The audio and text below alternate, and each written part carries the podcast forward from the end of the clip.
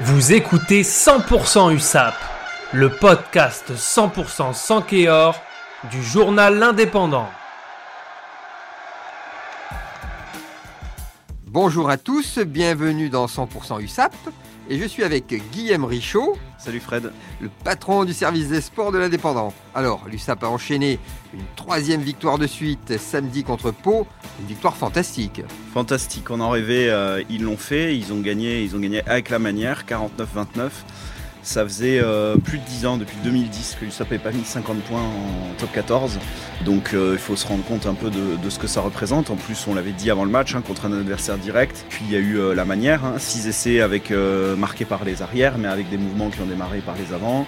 Le jeu total, quoi, du vrai jeu. Ils n'ont pas du tout joué petit bras, malgré la pression qu'il y avait autour de ce match, qu'il fallait absolument pas perdre. Et ils enchaînent une troisième victoire. Pareil, troisième victoire de suite pour un club comme Perpignan qui joue le maintien, c'est très rare. Et depuis l'année de la donc c'était même 2013, donc en début de la saison 2013-2014, ils n'avaient pas enchaîné trois victoires de suite. Donc là, le Stade français, Brive et Pau, on savait que c'était trois matchs très importants contre trois équipes. Bah, le Stade français joue pas le maintien évidemment, mais c'est un concurrent, un rival historique. Et puis Brive et Pau qui sont des concurrents directs.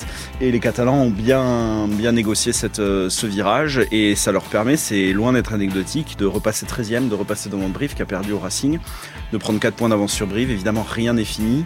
Bon, on est toujours euh, quand même plus à l'aise en chassé qu'en chasseur, hein. il faut être euh, clair, surtout euh, quand on voit les, adversaires qui se présentent. Il faut garder cet état d'esprit, essayer d'enchaîner. Ils vont à Bordeaux la semaine prochaine, ça risque d'être compliqué, ça va tourner un petit peu. Puis après, il y aura deux réceptions à domicile, Bayonne et Montpellier, qui elles, pour le coup, sont vraiment capitales. De nouveau, on va le redire, hein, on dit tout le temps c'est un match capital, mais là, ça y est, tous les matchs sont hyper importants. Ils avaient misé sur 5 victoires lors des 6 matchs depuis Clermont, ils en sont à 3 sur 3, donc il faut enchaîner.